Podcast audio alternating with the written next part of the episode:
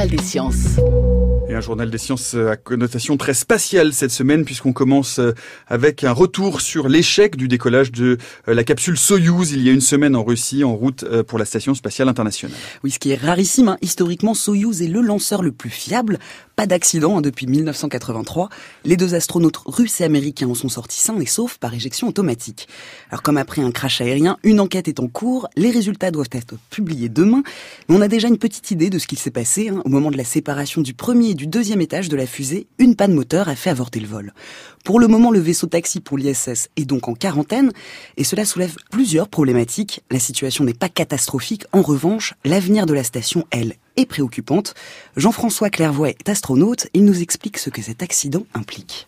Les Russes ne vont pas relancer des astronautes tant que la fusée qui a subi un défaut la semaine dernière euh, n'a pas révélé la cause du problème. Les impacts, c'est que l'équipage qui est là-haut, il a un Soyouz qui les a amenés dans l'espace en juin et qui a une durée de vie limitée en orbite de 200 jours. C'est-à-dire qu'au plus tard, euh, vers la fin décembre, début janvier, l'équipage qui est en haut, en ce moment, doit redescendre.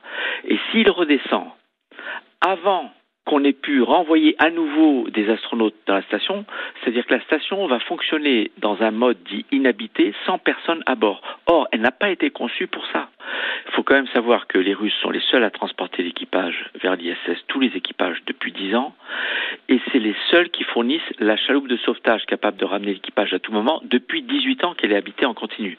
Ce que nous apprend cet accident la semaine dernière, c'est la même leçon qu'on avait tirée de l'accident de Columbia il y a 15 ans. C'est très important d'avoir deux moyens indépendants d'accès voilà, et comme vous venez de l'entendre, hein, c'est vrai que la NASA a arrêté donc de faire euh, de la navette spatiale depuis l'accident de Columbia, enfin qui était en 2003, mais enfin depuis 2011 en tout cas, il n'y a plus d'autres moyens, euh, Natacha, de transport vers l'ISS. Il faut aussi rappeler hein, que cet accident intervient dans un contexte assez particulier entre la NASA et Roscosmos. Il y a un mois, on a découvert un trou de quelques millimètres dans la paroi du Soyuz à bord de la station. De l'air fuyait tout doucement. L'enquête a révélé qu'il s'agissait d'un trou de perceuse depuis l'intérieur de la capsule. Le directeur de l'agence russe avait alors crié au sabotage américain avant que les échanges avec la NASA ne s'apaisent. Alors cette défaillance de décollage et ce trou dont on ne connaît pas l'origine, ce sont deux épisodes distincts, mais ils révèlent une relation aigre-douce entre les États-Unis et la Russie. Éclairage avec Xavier Pasco, directeur de la Fondation pour la recherche stratégique. L'enjeu aujourd'hui, c'est d'être capable, euh, pour les agences spatiales, eh de faire en sorte que le Soyuz redevienne opérationnel avant cette date butoir, en sorte qu'il y ait euh, un remplacement d'équipage et non pas une station qui resterait inhabitée pendant quelque temps. Et puis il y a un aspect symbolique, si vous voulez, on est dans un programme qui est quand même en fin de vie. Hein. La station spatiale aujourd'hui, son échéance, c'est 2026, euh, 2028 peut-être, si on étend euh, sa, durée de vie.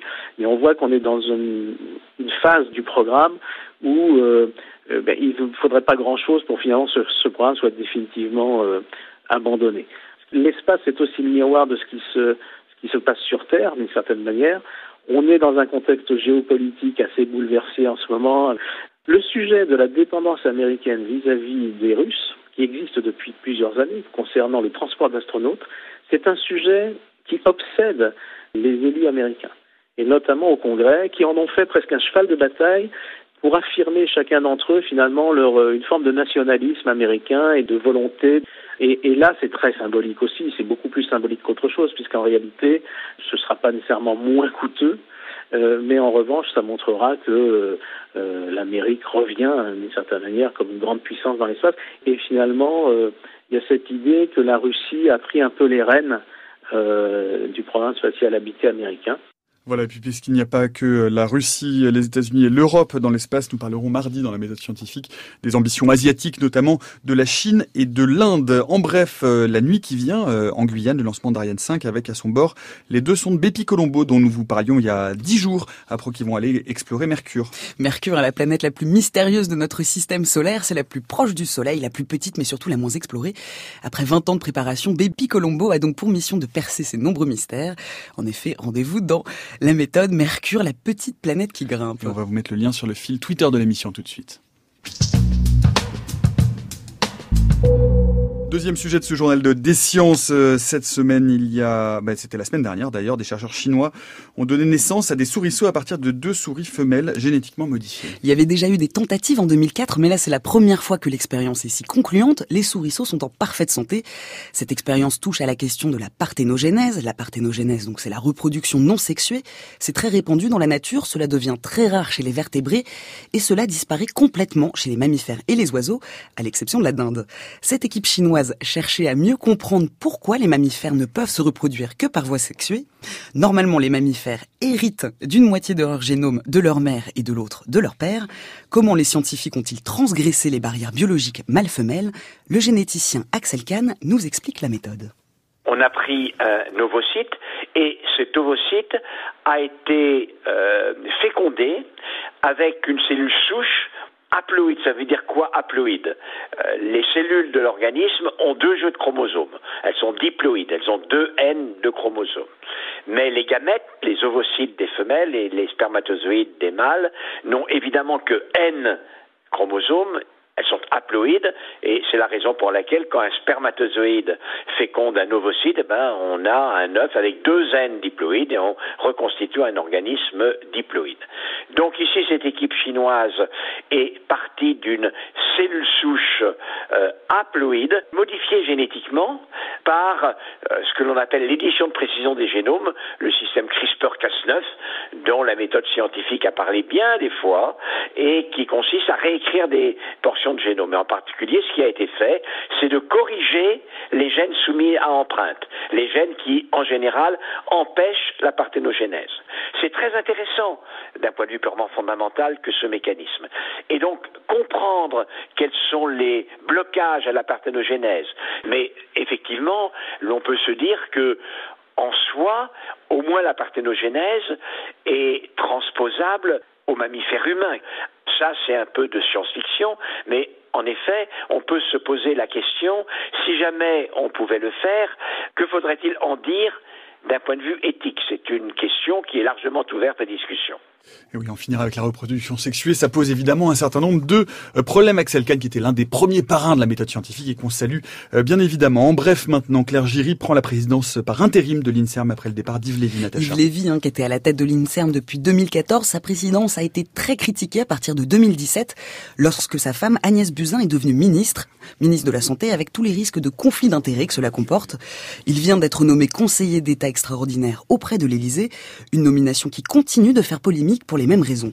L'ancienne directrice générale déléguée, Claire Giry, le remplace et devient présidente de l'INSERM par intérim.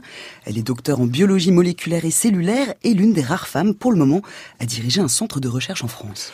Et pour sa fin de mission, euh, la sonde spatiale Cassini s'est jetée euh, dans l'atmosphère de Saturne, elle est passée entre les anneaux et on commence à voir des résultats justement de ces euh, dernières mesures dans la revue Science, Natacha. les résultats sont très surprenants. C'est une région qui n'avait jamais été explorée.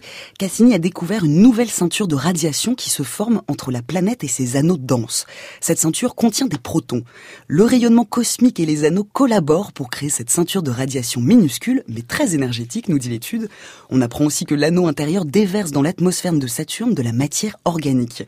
Méthane, ammoniac, eau, dioxyde de carbone et autres molécules complexes. Donc non, les anneaux de Saturne ne sont pas composés principalement de glace. Il pleut de la matière jusqu'à 5 à 45 tonnes par seconde. Une pluie qui altère la composition chimique de l'atmosphère de la planète. En bref, toujours euh, lundi, la NASA a annoncé que Hubble, le télescope spatial, avait cessé de fonctionner. En cause, hein, une panne de gyroscope. Sur les 6, il ne lui en reste plus que deux. Pour le moment, il est en mode veille. Hubble devrait reprendre ses observations ces prochains jours, hein, bien qu'il ne soit plus dans des conditions optimales. Cela fait 28 ans quand même hein, qu'il est en orbite. C'est l'observatoire historique de la NASA et on lui doit les images les plus détaillées du système solaire. L'agence espère le maintenir jusqu'au lancement de son remplaçant, le très puissant James Webb Telescope, prévu pour mars 2021. Et pour conclure, comme chaque semaine par notre rubrique de sciences improbables, les chercheurs en santé publique de l'université de Dartmouth aux États-Unis, se sont posés une question essentielle. Combien de joints y a-t-il dans les clips de rap? Ils ont même cherché à quantifier précisément le phénomène. Ils ont donc compté un par un le nombre de joints dans les clips de hip-hop. Alors joints, mais aussi pipe, chicha, vapote, cigarettes, bref, la fumette. En tout, ils ont regardé 1250 clips du Billboard américain entre 2013 et 2017. Résultat, on y fume dans un clip sur deux. Ces dernières années, le placement de produits de marques de cigarettes électroniques fait même un tabac. Et avec un cumul sur YouTube de 49 milliards de vues en 5 ans, cela peut être un problème de santé publique selon eux, notamment sur le public adolescent. Alors bien qu'on ne soit pas loin de l'annonce publicitaire, l'étude rappelle qu'aucune régulation n'encadre ces clips. L'association Hip Hop Pétard n'est pas prête de partir en fumée.